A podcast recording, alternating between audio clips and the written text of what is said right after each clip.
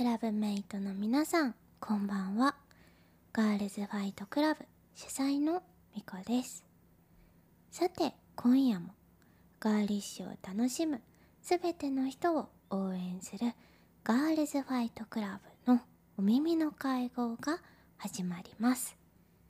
皆さん今週も1週間お疲れ様でした。なんかね桜が満開を迎えようとしてるのに結構ね後半雨が降っちゃったりして今年はお花見ができる期間が少ないみたいな話を聞いておりますが皆さんお花見できましたか？私はこの間祝日の日にあのミッドタウンの公園の桜を見てもう結構ね満開に近かったのでプリプリの桜を堪能することができました。めっちゃ可愛かった。毎年ね桜が癒されますね。えー、今週の GFC ニュースはですねミュージックビデオがついに明日公開します。えー、19時に公開予定なので楽しみにしていていただけたらと思います。ちょっと当初の予定から少しだけ遅れてしまってすみません。なんかね編集ちょっとね迷ったりとかねした部分があって少しだけ押してしまったのですがあの可愛いミュージックビデオができたので楽しみにしていっていただけたらと思います。さてえー、そんな中今日はですねまたまたゲスト会をお届けしたいと思います。GFC ポッドキャストゲスト会ではこの世にあるさまざまな可愛いを作っているクリエイターの方を招いてインタビューしていきます。世の中のクリエイティブを見るときに皆さんがもっと楽しく見られる目線が増えるようなそしてクリエイターを目指しているクラブメイトさんが一歩踏み出すきっかけになるようなそんな内容をお届けしたいと思います。前回のゲスト会は衣装スタイリストの与圧ゆいちゃんがね登場してくれたのですが今日お越しくださったのは GFC のアイテムデザインを担当してくれているこの方栗原あずさちゃんです。こんばんは。こんばんは。デザイナーの栗原あずさです。ついに登場ということで。ついに登場させていただきました GFC としては本当に一番最初から関わってくれてるのが、うん、クリエイティブメイトね、かもしれないです。もう本当一番のクリエイティブメイトであるあずちゃんがちょっとねアイテムも2つや、うんうんね、あのコレクション2つリリースしたタイミングっていうのもあって登場してほしいなっていう。ありがとうございます。いろいろなね思いを今日も話せたらなと思うのですが、はい、ちょっとまず最初にご挨拶代わりにイブティーをはい入れたいと思いますもう一緒に。すでに飲んだことがそうです。美味しい。本当に。爽やかでね大好きな味です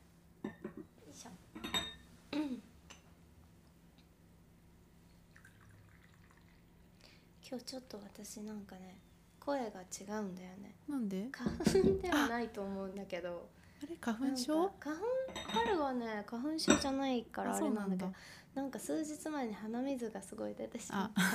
それで鼻声？鼻声になってしまって。てありがとう。聞き苦しかったらすみません。どうぞ。いただきます。CFC カップを作りました。かわいい。こうしっかり。いただきますいただきます。あ、美味しい。今日はちょっと曇りだけどね。なんか華やかな味でいいよね。本当になんか明るい気持ちになれる味だなと。なれるよね、うん、この味。本当に。なんか普段まあそうだね。ミルクティーとかで甘くするのも好きなんだけどこれはすごくなんか紅茶とお茶の間というか、うん。すごいさっぱり飲めて。ねでもなんかさあの現地の南アフリカでは、ルイボスティーってミルクティーで飲まれることが主流らしくてそっちの方が主なんだって。えなんかルイボスティーってミルクで飲まないイメージだよね。やっぱそのお茶っぽいイメージ。えーね。そうなんだ。そう日本ではそうなんだけど、うん。アッサムとかだよね。なんかミルクにするのって。ね。えーでもアフリカではそうミルクティーが主流的で、え飲んでみたいかも。ね飲んでみい、たいよね、これも合うのかな？なんかとやれるんだと思う多分。結構こんなマンダリンだけどどうななんだろう、うんマンダリン感とミルクって合うのかな、ね気になりえますそれって甘くはするの？甘くするみたい。お砂糖入れるって書いてあった、えールイボスのミルクティーそれはちょっと気になるよね。気になる、次回じゃあこあのポッドキャストで本当だね。次 次はミルクティーにしてみよう。うん、とあずさちゃんね初めましてのクラブメイトさんもいるかと思うのでまずちょっとプロフィールを読ませてもらいますね。お願いします、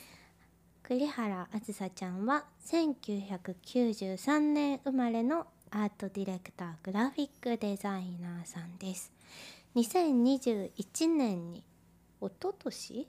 かな、の年末、一昨年の年末。うんうん。2021年に独立しロゴやブランディング広告雑誌などを中心に手掛けている。イラストレーションドローイングの作品制作も行っておりここ数年は東京アートブックフェアにも出展スカーフをはじめとしたプロダクトブランドピンクペッパーとしても活動中とのことで。はい。ピンクペッパーはね私もモデルをさせてもらったりお世話になりました。あの去年の 去年の春の。ああもうビ去年のそうそうな春んですめっちゃ前だね。あっあという間。もう1そう年。経っちゃうの？なんか本当はピンクペッパー SSAW ってやろうとしつつもつい秋冬冬眠しちゃって今1年に1回くらい の新作発表になっていて。か。なのでみこちゃんの春春の作品が最後で、うん。今1年経とうとしているというところにあれだよねな相方さんもね忙しそうだもそうなんんねです。あのグラフィックデザイナーの脇田明日香ちゃんっていう方と、まあ、昔から今2016年くらいからうん。ずっと一緒にやってるうん。プロダクトブランドで、普段お互いグラフィックデザイナーとして仕事を別でしながらうん。あのつやっている活動なのでこうもう趣味に近いというか。でもすごく去年は春らしい可愛い柄を4つ出したので、うん。ぜひみこちゃんにと思ってうん。モデルをしていただきです。そしてやらせてもらって。スタイリングは和田みりちゃんで。そうこのね ポッドキャストのゲスト会出てくれた和田メリちゃんがスタイリングをやってくれました。あの脇田明日香ちゃんとうんうん。あずちゃんの出会いは、うん。なん何がきっかけだったの？えっと、もう大学1年生の時からずっと同級生そうなんだ。で大学院も同じ研究室で、うん。その時になんか一緒にやりたいねっていうことで始めたのがなるほッパーって感ど。じでもう本当友達っていう方が先だったなん感じでこのスカーフを選ぼうってなったの？それはあのやっぱ私が専門がすごくそのファッションとかプロダクトインテリアも大好きなんだけどうん。やっぱり自分がやってることが平面グラフィックだったので、だなんかそこから初めて物とかファッションとかにうんこうステップアップというか、自分にできるものとかファッション系のことってなんだろうって時に、うん。スカーフって一番こう平面に近いはいけど、はい布だから物にもなってっていうあこー入りやすいところだったので、まあ、身につけられるグラフィックっていう考え方で、あのスカーフっていうものを作り始めたのがきっかけです。なるほど。そういうことだったんだ。ほんとねいい活動だよね。ありがとう、ね。すごくあの GFC のクラブメイトの皆さんの中にも、なんか好みが合いそうな方もいらっしゃるかなって思うので、うん、よかったら見てみてください。ね、ぜひ。あアカウント名は何ですか？と2010ちょっと待ってね。2016ピンあ始まった年がついてるの？そうなの。そう2016ピンクペッパー。今ちょうどインスタグラム行くと、はい、去年のみこちゃんの SS のビジュアルがもう本当に4つの柄にね合わせてスタイリングもメイクも全部違くって。ね可愛かったすごい本当に可愛いぜひチェックしてみてください。はい。ありがとうございます。宣伝が最初みたいになっちゃった。ね じゃあちょっと私との出会いだったり、うん、GFC とのねその最初からずっと一緒に立ち上げてくれたわけですけど、うんうん、そこの話をちょっとしていきたいな。うんうん、はい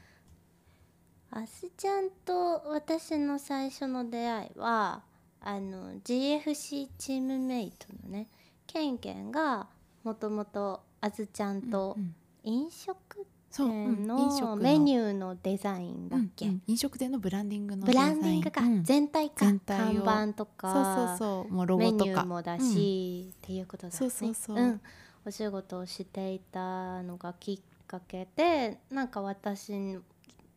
にもこう紹介してもらって、会ってそれで結構共通の知り合いとかもたくさんいたんだよね,、シーズの、そうだね。夢さん。まきさん。だったりとか、結構そうだね、共通の。だ割と、まあ、活動してる界隈が意外と近いとか、世代もね近いしっていうことで、なんかそういうのでこうちょっと知ってくれてた感じだったよね、うんうん。うん、私のことをね、そうそうそう。それであみこちゃんだと、うん、そうそれでピンクあお茶が。そうピンクペッパーのお話とか聞いたりとかして、うんうん、あなんか一緒にできるといいよねっていう話をしてたところから始まって、で実はね、うん、GFC の前にこう別企画そうだね。を構想かなり長い間ね、うん。まあ、半年ぐらいかな。そうだね。がっつり。壮大な。そう壮大なちょっと物語を絡めたプロダクト企画みたいなのをしていたんですけど。GFC の前身というかそうだね。前身になってるね、うん、かなり、ね、なんか作ろうとしているアイテムとかはそのまま GFC に受け継がれたりとかもしたんだけどちょっとね私の力不足もありいやいや。あの プロジェクトがまとまりまとめきれなくってでもまあいいいいというかねいい形でこうサイズと雰囲気を変えて GFC につなげることができたんじゃないかなって、今となっては。そうだね、うん、あのメッセージングとかがやっぱりこう自分のナラティブに合っているのかみたいなところとか、うんうん、すごいやっぱりプロジェクトを始めるっていう前に検討をして試行錯誤していた時期があってその頃から、ね、ずっと一緒に、ね、ずっと一緒にいろんなデザインを模索してくれていて、うん、それで一旦そのプロジェクト前進プロジェクトを、うん、形を変えましょうということでストップして、でそこから再構築したのがこのガールズファイトクラブというプロジェクトだったんだけど本当に最初はね、うん、石鹸を改めて、私の大好きな石鹸をこういった花柄に六芒星の白をした確かにそのくらいだったね最初、はい、あのーパッケージで女の子を応援できるようなメッセージを添えて、うんうん、そうだった。やっぱり作りたいんですっていうのをあずちゃんに、うんうん、で作ろう。そう、まあ、作ろう。これかわいいよかわいいから作ろう。作ろうよってあずちゃんが。あの背中を押してくれてそこからはもう2人で部活のようにそうだったね。週1で会いながら。そうだったね。なんか懐かしいねちょっとそうそうそう。なんかそう思うと GFC もここまでこう大きい、ね、気づいたらねこうビッグなちょっとこう。そう活動になってってるから。ね本当に。名前につられていってる部分もすごくあるなと思うんだけど、ね、最初は、うん、本当に石鹸作るプロジェクトぐらい 小さなものだったから、うん、そう、ね、どんどん広がっていってるんだけど。なんかその頃の思い出とかってあったりする？印象的な、ね、これ大変だった？とかこの作る作業こういう風な感じだったんだよねとか。ねでもなんかやっぱり毎回すごく記憶に残るというか思い出に残ってるのは最初の花柄を、うん、メアリーもイブも、うん、花柄を作る時っていうのがやっぱり一番大変だし一番こう思い出に残ってるかな。うん、うん。メアリー最初やっぱこうイブができてこう GFC の雰囲気っていうのもまた新しいものになってきたかなって思うんだけどメアリーの時はまだイブが出てくる前だったから結構なんというかロマンチックというかガガールガーリーな雰囲気が強くて、その時に合うお花の様子とか、うん、なんかつぼみの大きさとかお花の咲き具合とかをね、うん、確かに。かなり検証して、うんうん、あれを描いたというのがやっぱまずはメアリーのお花柄作りが思い出かもしれないな。確かに、うん、なんか花柄というものを作ってみるのがまず私も初めてだったから、うんうんうん、私もかもしれない。うん。なんかすごいたくさん資料をね見てね、うん、どういう花びらの枚数だったら 可愛いのかとか、ね、イブはそれだったよね。それこそ咲き具合がちょっとこうメアリーはこれから咲いてくっていう意味も込めたいみたいな話で、つぼみっぽい形にしようとかそ、ね,、の辺をねすごい調整したよね。そうもうちょっと最初咲いてたんだけどなんかそれだとちょっとなんかブリブリしすぎてて。そうそうそう可愛すぎるかもとか。でもグリーンが多すぎるとちょっとナチュラルすぎるかもとかで、かなりそこの塩梅は、葉の枚数もかなり検証したよね。やった減らしたり。何枚だとダメとか、うんうん、あったあった。そうそうそう。なんかパッとね見た時にこう花柄っていうなんかイメージとまた一個ずつ見ていくと全然ね、うん、印象が違くて誰とか配置でも違うしすごいね一個ずつこう花柄というものを作るってどういうことなのかっていう知識が私とあずちゃんの中に今溜まってってるよね。そうだねでもメアリーとイブでまた花柄のなんだろうな表現が違いすぎてまたね、うん、新しい本当に。面白いよね、うん、だから花柄って本当に女の子の数だけ個性があるというか、いろんな方向の表現ができるからなんかこのいろんなねさまざまな女の子がいてそのどれもが素敵で、応援していきたいっていう気持ちとすごい重なる部分があるなって思ってるんだけど、あと私的に最近学びだったのがやっぱイブの花柄を作った時に、その。大きさその生地に対してどういう大きさで載せるのかとか、ね、じゃあその衣装でさ今回さワンピースを作ったじゃん、うん、なんかそのワンピースを作る時に載せると可愛い縮尺の大きさとじゃあ今回作った T のボックス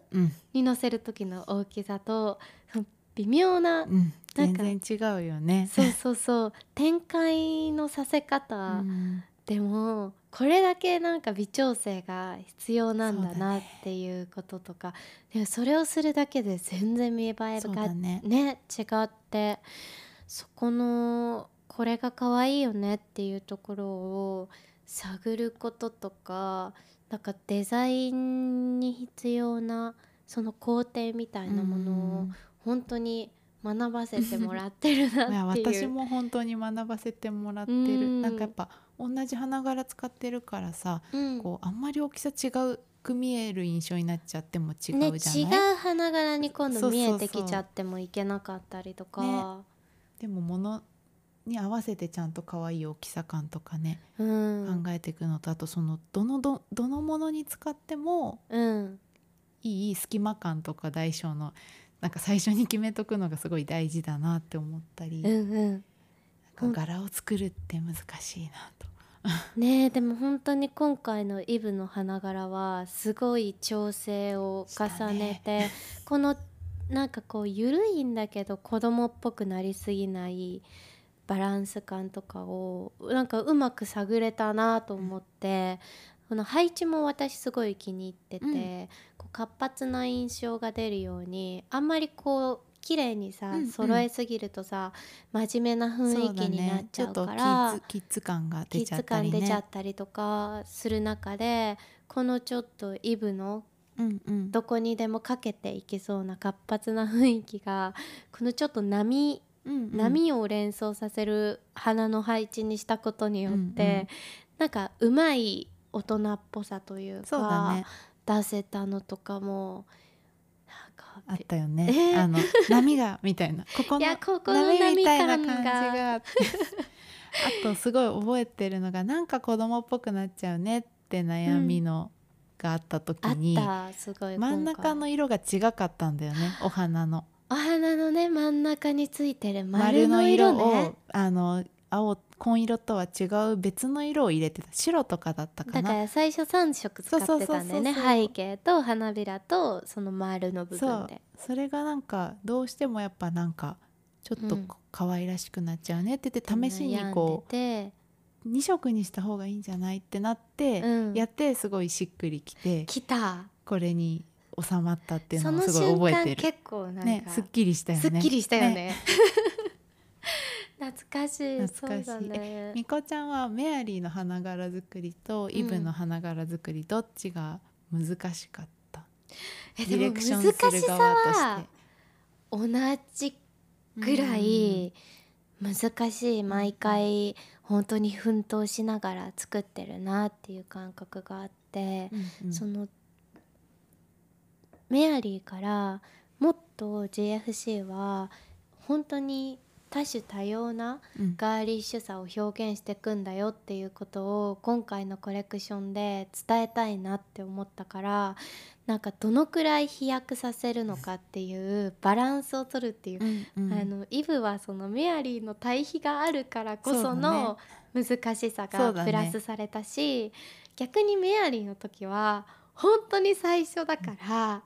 その最初っていう難しさが難しいね。やっぱりあるでしょ、うん、ゼロからね。そうそうそう、ね、うん。だからそこが難しかったから。引き分けだ。引き分けです。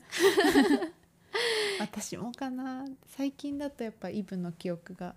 大きいからね。イブのやっぱ花柄の形とかがすごい一緒に打ち合わせしながらね頑張って直したりしたとかの思い出がすごい 記憶に新しいので、うん、でもメアリーもすごくやっぱ咲かせ具合とかを、ね、調整した記憶があるから、でもどっちもすごい思い出になってます。ね本当に、ね、そこからプロダクトをね3つずつというかメアリーで3つ作って、うん、作って展開していっておりますが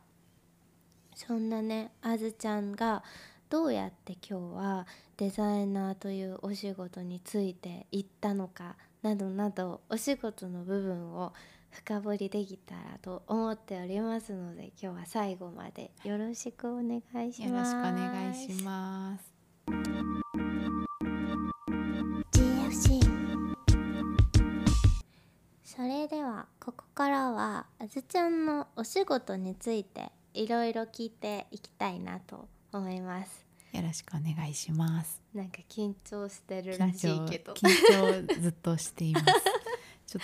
とでもなんかそんな感じしないよ。デザイナー作ることが多いけどこう一発勝負で喋るっていうのはあまりお仕事ではやったことがないので。でもさプレゼンとかするでしょ？うんする、ね、プレゼンはね大丈夫なの。えそうなんだ。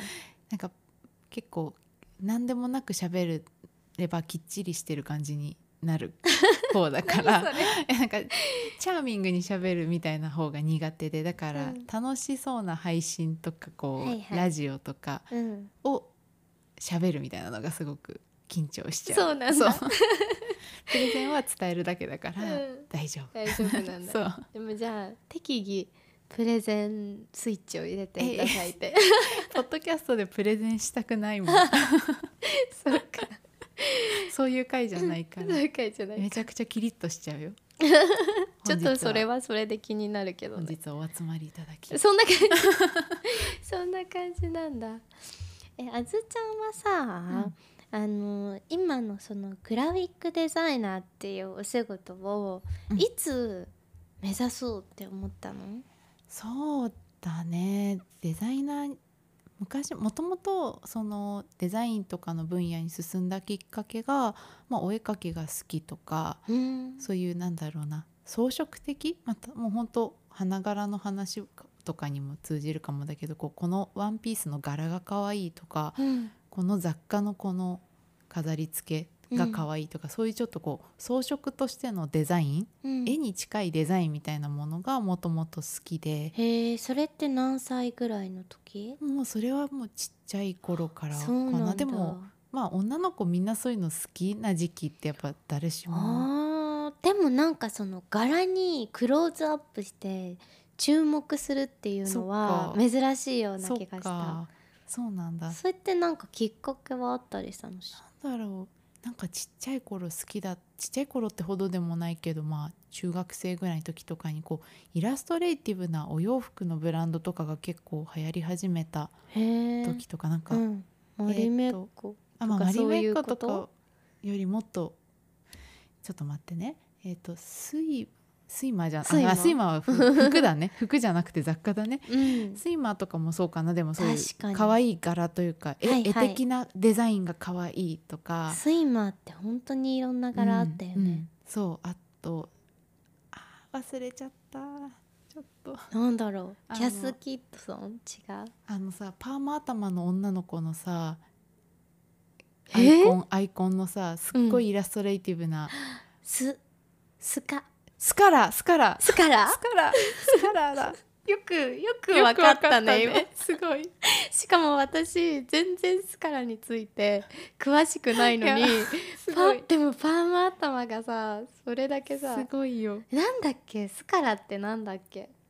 そうあのお洋服のブランドで。あれお洋服ブランドなんだ。そう本当に知らないのにさ知ってたのすごくない？すごい。本当に知らないんだよレトロで個性的なブランドならスカラーって出てきた。そうそうそう。へえスイマーを今出てきちゃったのは名前が似てたから。ちょっと待ってスカラー懐かしすぎる懐かしいテイストだよね、うん、私多分世代同じだからさ、うん、その頃だから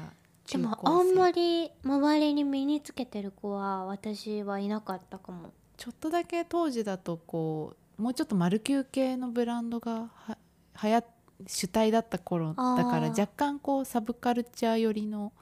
ノリだったかもしれない。そうだね。スうん、スープとかジッパーとか。スープの方向性か、うん、かもしれない,、はいはいはい。まあ、一時期私もこういうのに興味があった時期とかがあって、うん、そういうなんかイラスト的なデザインが可愛いものとかが好きになって、うん、なんか最初お絵描きが好きだったんだけどその絵を使ったデザイン的なことっていうのがやってみたいかもなってぼんやりこの頃から思ってて、うんうん、中学生ぐらいそうだね。中高生ぐらいの時に思ってて、うん、でそのままじゃあ学校は美術の中でもデザインっていうのをやってみようかなっていう感じで、うん、デザイン科の大学を目指したというのが流れです。その時さなんかお母さんとかはどんな反応だった？普通にスムーズに。うん全然私は家族にこう絵とかは将来性がとか、うん、あの就職しやすい学科に行きなさいとかは全くもうありがたいことに言われなくって、うんうん、好きなことをやりなというふうに 応援してもらったのでもうのびのびと絵を描いて受験をしてという感じで今までやってきているという感じです。どこの学校かとかは聞いても大丈夫なのか、うん、と受験したのが、えっと、東京芸術大学のデザイン科に受験しまして、うんうん、めでたくラッキーなことに受かって。なんか前にさ、うんうん、塾みたいなのに行ってました。行くっていう話を聞いて絵を描く塾に。ねそれが衝撃的だったんだけど、うんうん、本当にその美大に行くとか、うんうん、なんか大学に行くという選択肢が私はない人生だったから、うんうんうん、なんか全然知らなくてその仕組みを。うんうん、なんか美大の受験とかってさもちろんさ高校でさそういう特殊な高校に行ってたらあの学ぶ、うん、と思うんだけどどんなことがまずテストされて、うん。うん、どうやって答えるのかとかも、ね、全く想像がついてなくってうん、その中でこの前あずちゃんがその予備校みたいなのに通うん。だよっていう話をしていたところが衝撃的だったんだけど、その辺詳しく聞いてみたい。そう、ねうんうん、そうなんかもう美大受験するってなると結構当たり前のことだけどね。ちょっと界隈が違うともう全然知らない世界だろうなって、うん、でも本当に勉強する塾と同じっちゃ同じで、うん、そのここの学校はこういうテストを出してくるから、うん、そのテストに合わせた時間と内容の練習を対策するっていうのが。そのさ予備校に通うってことはさ、うん、何で知るの？確かに。なんか私はその高校が美術科のある高校の美術科だったので、うんうん、まあ、やっぱり毎年受験生は美大を受験してる先輩たちが常にいるので、うん、まあ、先生たちも先輩たちもまあそういうのに詳しい人が多かったから、うん、それが結構情報としては割と当たり前に入ってくる環境ではあったんだけど、うんうん、人なんか場所とか人によってはやっぱり何もわからないまま高校生の3年生の受験はして落ちて、うん、浪人だってなった時にあ予備校ってものがあるんだみたいな パターンもあるのかもしれない。でも今インターネットとかがねまあね今はね。あるからやっぱそういう知識とか情報にアクセスすることは昔よりは、うん、まあしやすくなったのかなとは思いますけど。うん、そういうなんだね。いや本当になんかそういうちょっとしたことを知らないで、うん、あのー選択肢が狭まっちゃうことってすごくあると思うから、うんうん、なんかあそれ知らない人いるかもって思って。すごいそう聞きたかったんだよね。で大学ではどんなことを学んだの、うん、大学はあのデザインっていう大きなくくりの科だったので、うんうん、特にグラフィックデザインの科とかプロダクトデザインの科とかに分かれてるわけじゃなかったからそうなんだ。1年生の時から結構プロダクトをやんなきゃいけない課題もあれば、うん、グラフィックをやる課題もあればっていういろんな結構分野のデザインの課題をやりながら最後の方はそのどう答えてもいい、うん、グラフィックでもいいしプロダクトでもいいし自分のそのやりたい手法で答えられればいいっていうちょっと広い範囲の課題になってきて、はいはい、そこでみんなこうやっぱ自分の得意だったり専門性がついてきた専門性によって自分のできることで答えていくっていうのが多くて。なので私は後半は、まあ、自分はグラフィックが好きかなって思ったので、うん、グラフィックデザインを中心に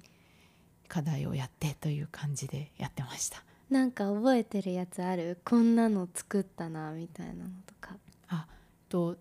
学生の学部生大学4年生の時の卒業制作で、うん、私はデザインも好きだけどすっごく食べることが好きっていうのが、その頃から食べること好きだったんだね。そうそうそう。でもそうやって言ってるとちゃんと食べ食の仕事とかが紹介されたりするから、うん、それこそ飲食店のね。それでその頃にあのケンケンさんと会ったりとかしてたので、うんはいはい、やっぱり好きなものはね取り入れていくのが一番だなって思ったんだけど、うん、そうその4年生の時に食事が好きだったのでその食とデザインみたいなところをポスターにしたことがあって、それはなんか何をもって人は食べ物を見て美味しそうって思っているのかっていう、それって結構視覚情報だったり。確かに。それなんだろうっていうのをグラフィックで紐解いてったポスターの作品を作ったりして例えば、ラーメン美味しそうって思った時にどこだろうって思ったら、そのつゆの上に浮いてる意外とキラキラした油の背脂のキラキラとか丸々。そうそうそうそれをグラフィックにしてニスで 吸ってポスターにしたり。めっちゃ見てみたいその作品。そうそうなんか美味しいっていうものを理解するため美味しそうって思うための視覚情報みたいなところをグラフィックにしたりしてでもすごいやっぱ食べ物が好きだからそれをデザインで考えるのはすごい楽しかった。あ確かにラーメンだとあの部分なのかな。そうとかあとなんだろうななんか綺麗な断面とか切ったものの、ね、食材の。今で言うなんだっけ。あったよね。萌え断。あそうそうそうそうそう。萌え断。のフルーツあるよねサンドイッチとかのね。断面が可愛い可愛い美味しそうみたいな。そうそうそうそういうなんか、ね、その後じゃあ萌え断という形でそれはブレイクしたね。そうかも、うん、そういうなんかね、デザインと自分の好きなものを絡めて考えたりはすごい楽しかった。うんうん、なるほどね、うん、面白い。今度見て、うん、めっちゃ見てみたい。そっか。でもやっぱりあのこのポッドキャストで、うん、あのいろいろお話をクリエイターさんに聞いてるとやっぱりその自分の好きなものにこう忠実にこうみんな向かっていくというか、うんうん、それが面白いなと思ってて、ね、そう。私もそうかもな。なんかやっぱ受験の時も学習塾は全然ちょっと多分向いてないんだけど、うんうん、絵の塾は全然苦じゃなかったし、うん、やっぱ好きなことだからやれるし、はいはい、頑張れるなっていうのはやっぱ常に。あったなと、うん、思うな。でそこからえっと就活をして、うんうん、あの会社、ね、デザイン会社に。入ってた感じなのかな、えっと、私は大学院まで行ってて、うん、で大学院で個人の仕事とかそのピンクペッパーの活動とかもしながら大学院まで行ってるんだ。えそれって芸大の大学院に、うん、あそこに進もうって思ったのはどうして？まあすごくこう何かこのデザインの研究をしたいんですっていう感じでもなかったんだけど、うん、やっぱり今後世に出たら社会人の期間の方が長いから、うん、その社会人でもなく、まあ、4年間の大学生を終えた後のその2年間くらいもう少しこう社会人と学生の間みたいな時間として、作品を作ったり、まあ、個人で仕事をしてみるとかそういう時間を作ってみたいなと思って、はいはい、もう少し学生をやろうという感じに。院ではどんなことを学ぶの、うん、院の方がその研究室が分かれてて、うん、私はグラフィックデザイン専門の先生の研究室に入って、はいはい、なので結構グラフィックデザインをもう一度ちゃんと教えてもらうというか。大学で学ぶこととは結構違う？それは。そうだね。なんかこう大学の性質のもあると思うんだけど、うん、こう芸大と一緒に何かをやるとかそういう産学連携のプロジェクトとか、うんうん、そういうものとかを一緒にやらせてもらう機会も結構あったので、うん、実践に近いあのグラフィックデザイン。実践？実践？あ実践、うん、うん、実践に近いあのグラフィックデザインをやる機会みたいなのが結構学生のうちからあって、うん、それがすごい楽しかったというかやっぱ自分でただやりたいものを作ってるだけじゃなくって、はいはい、そのどこかと共同でやってるプロジェクトでそこで何かを作るみたいなのはやっぱりちょっとお仕事のに近いような。うん。あ外部の会社さんだったりとかと一緒に本を作るとかなんかロゴを一緒に考えるとか。なんかその時具体的にやった。そうだねえっと、子供向けのムック本とかを作ったり、うん、紙で遊んだりそのチークになるような、うん、それって実際に出版されるそう出版されたりもしました。すごい、うん、そうなんだ。そうそうそう。そういうのをやってたのがやっぱじなんかいい実践経験みたいなのになって、子供向け差し支えなければなんかタイトルとか。ともうなんか多分続編は出てないんだろうなって感じなんだけど、うん、カウニスっていうのをカウニス。その頃に作りました。へええっ、ー、とねローマ字でカウニス「す」で「U」はつかないでって感じなんだけど、うんうん、どんな内容だったの？あこれこれ。かあ素敵な赤いデザインの。へえこれはなんか素敵を見つける子どもムックっていうコンセプトで、こう、うん、あえてこういろんな物事に問いかけとか、うん、こう面白さとか見せていきながらもこう決まった答えをなるべく出し出さない、うん、子どもが自分で考えて自分で何か感じ取れるようにっていうテーマでいろんなインタビューとかなんか遊べる要素とかを入れて作った内容で取材とかもしたしえこれ表紙表紙を私がその時作ったんだけど。えすごい。しかもこれ養老たけしさんがそうそうそう。か監修されてる養老たけしさんのインタビューがあって、はいはい、養老たけしさん家に行って。えすごい。ああの知らない方もいらっしゃるかもしれないんですが養老たけしさんはあの東京大学の名誉教授の方ですごく考え方が素敵であの、うん、YouTube にたくさん動画があるので、ね、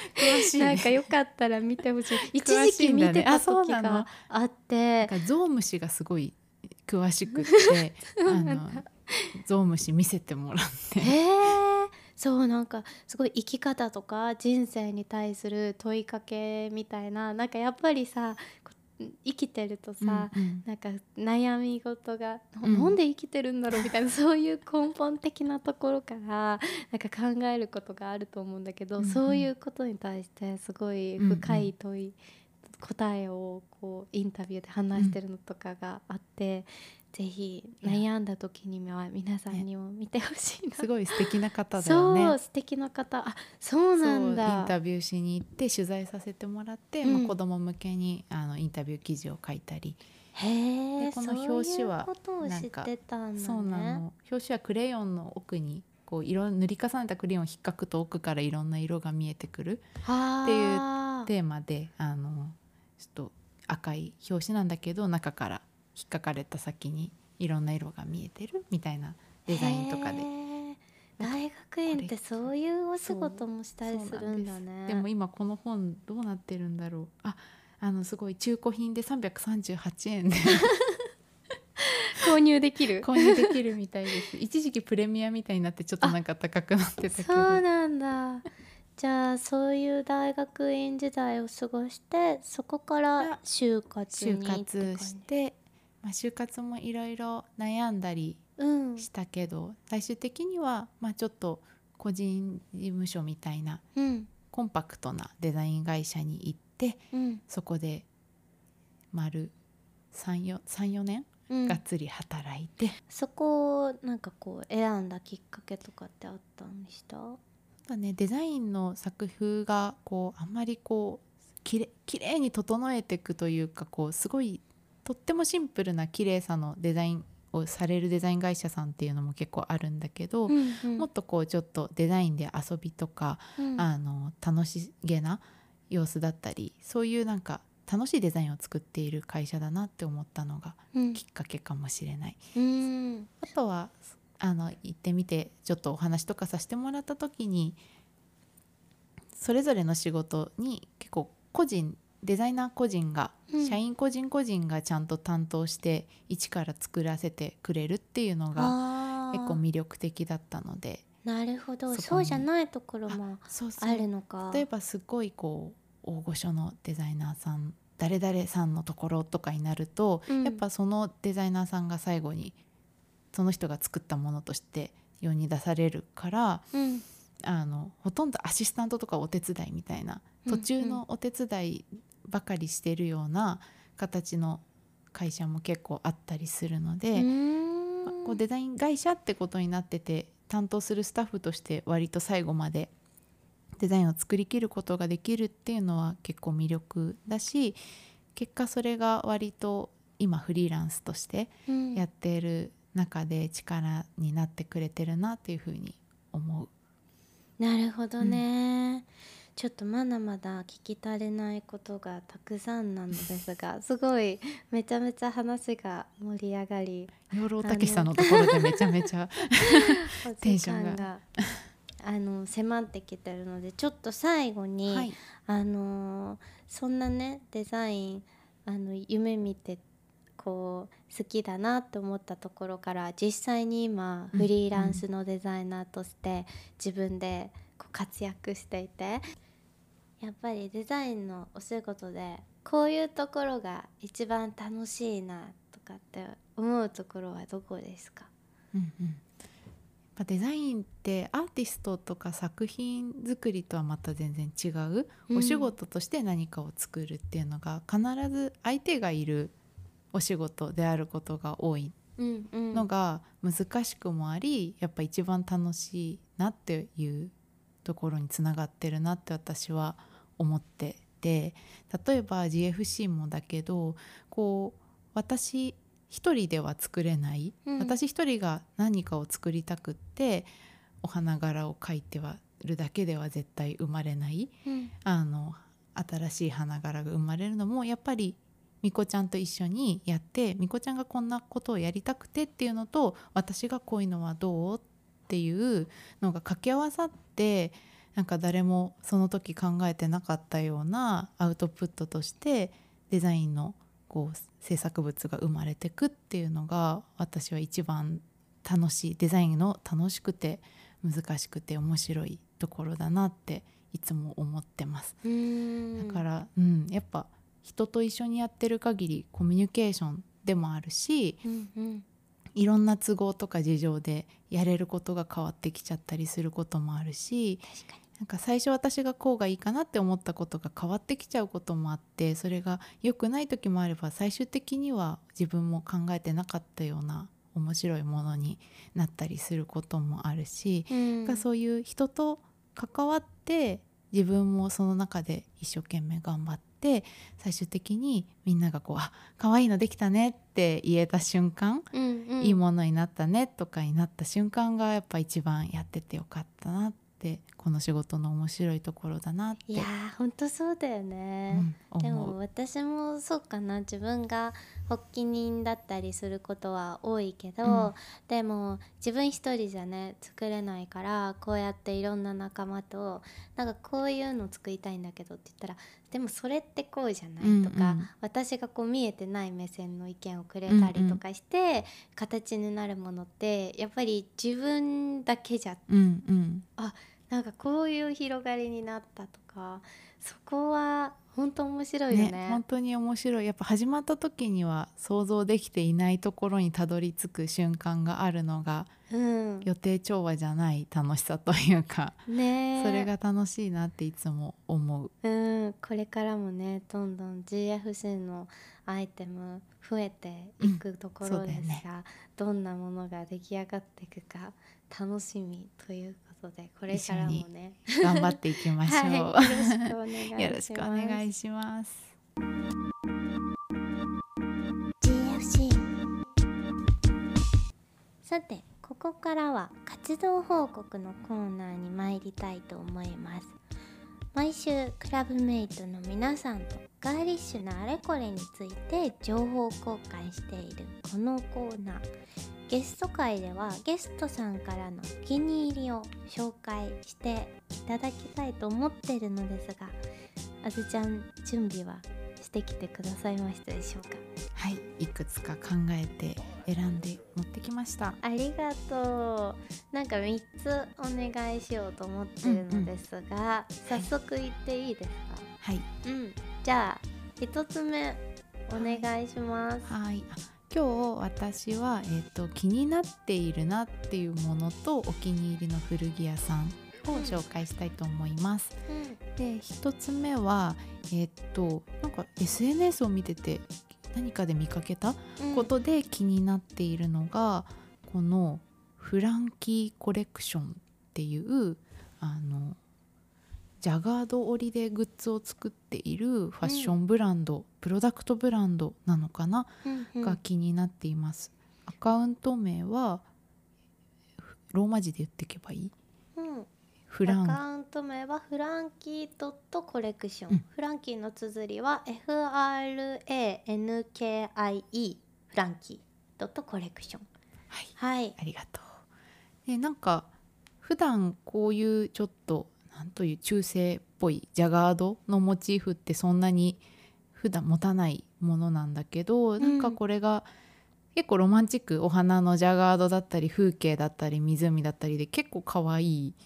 感じなんだけどそのジャガード織りで結構カジュアルアウトドアチックなあのウエストバッグみたいな ウエストポーチみたいなのとかを作ってる、はいはい、なんかそのちょっと変なアンバランスさみたいなのがちょっと気になって可愛いなという。お花の花瓶に入ってる花とかそうそう結構ヨーロッピアンな感じじゃない？モチーフが多いんだね。確かにこのお花の感じとウエストポーチっていう アイテム感が違うって面白い。あとじいちゃんの背中にそうそう。貼り付けてたりとか。それもなんかちょっとなんかミックス感が面白いなって思って。これがなんかねすごいなんかガーリーすぎるトートバッグとかだとこうかなりヨーロッパな雰囲気になるんだけど、うんうん、なんかカジュアルなアイテムにこのすごく可愛いガーリーさがプラスされてる感じが。おお面白い。気になりました。ちょっと機会があったらゲットしてみたいなと思ってるアイテム。コレクション？です。一応なんか、オンラインストアとかもあるっぽくってちょっと今度買ってみようかなと思ってます。ぜひ皆さんもチェックしてみてくださいじゃあ2つ目、はい、お願いします2つ目いきますえー、と2つ目はこれも気になっている、えー、器作家ガラスの器作家さんです。うん、はいお名前は？澤田若菜さんというガラスの作家さんです。澤、田若菜さん。スペルあのアカウント名はわわちゃんさん。わちゃんさん。かわいい。わちゃんさん。W A C H 出てきたかも。わちゃんさん、うんうん、はい出てきた。あ可愛いよね。可愛い色合いがピンクに水色の縁取りだったりとか黄緑にピンクの縁取りとか配色がまずすっごい可愛いのと、ね、なんかちょっとミルキーな。そうなんかミルキーだったりシャーベットカラーみたいな感じのなんか何とも言えないちょっとレトロさもあるような確かに。なんか色合いで。でもすごく食器自体はシンプルな、うん、綺麗な形が多くってなんか最近見た中で。ピンポン来ちゃった。ちょっと私出てきます宅急便でした。失礼いたしました。なんだっけ、えー、どこまで話したあそう可愛いなんかレトロだけどシンプル綺麗で可愛いしなんかこのなんだろうな今ちょっと暖かくなってきた時期にこの涼しげで可愛い色のガラス。たまたま知ったの？うんこれも SNS で。でもなんか共通のフォロワーさんとかも結構いるからなんか近しいあたりの人なのかもしれない。むさび卒業されてるみたいだね、うん、で富山ガラス造形研究所も卒業されていて、うん、ハンドメイドで、ね、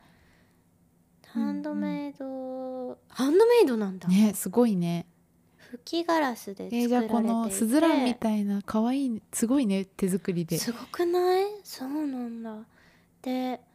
えっ、ー、とあオーダー受付はお休み中だとのことですがもう作ってあるものだったら買えるものもあるの。えほとんど売り切れてる。そうだよね。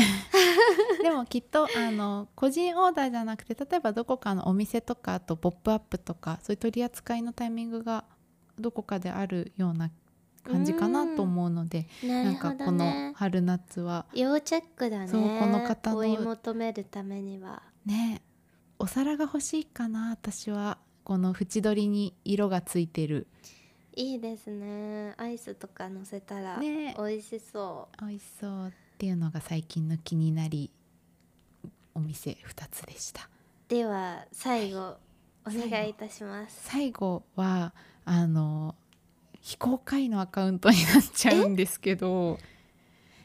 かすごく私も好きでなんか GFC のことが好きなクラブメイトさんも結構好きな方とかいるんじゃないかなって思う、うん、あのかなり可愛い古着屋さん。はいお名前は？はいえっとクラウンマーケットっていう兵庫神戸のあの古着屋さんをやっている。クラウンマーケット。クラウンマーケット。クラウンマーケット、うん、はいはい。をやってるあのただお店のアカウントっていうよりはこのお店をやられてる方の個人のアカウントしかなくって、うん、それがあの非公開アカウントなんですよ。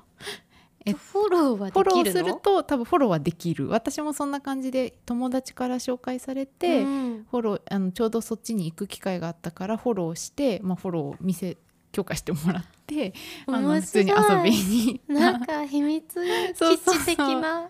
秘密アカウントみたいな感じなのね。そうえー、アカウント名、はい、教えてもらえますか、と見おう見おう見おう。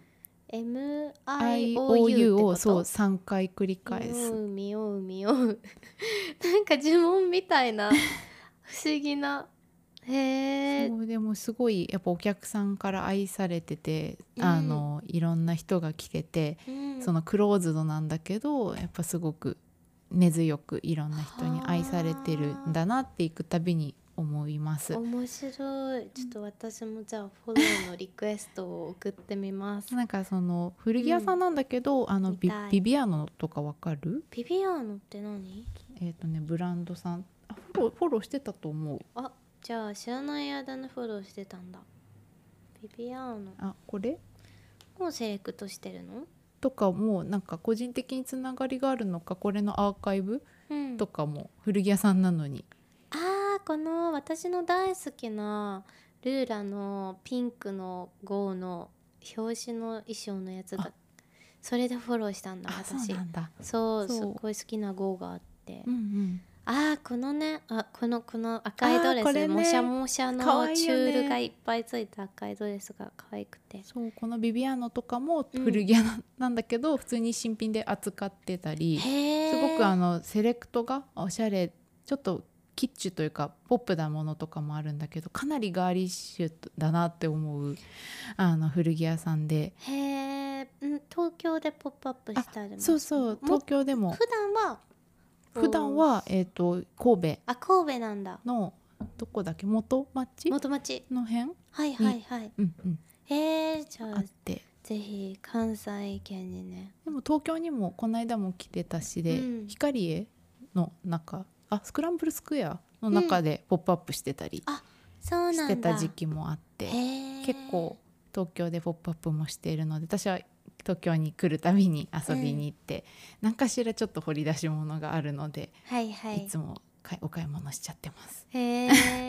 なのでぜひありがとうチェックしてみてください、うん、ぜひチェックしてみてください。いい情報ありがとうございます。ありがとうございました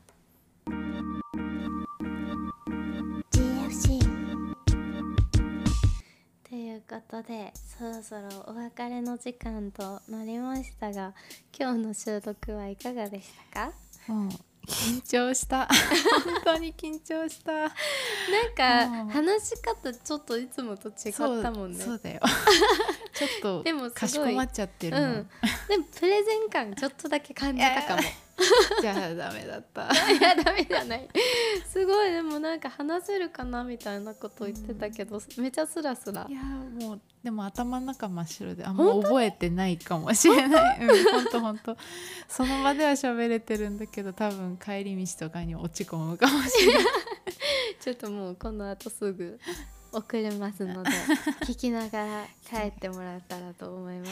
ありがとう。でもなんか真面目にこんないろいろ話したのが初めてだった気がするからなんかその大学の中での話とか、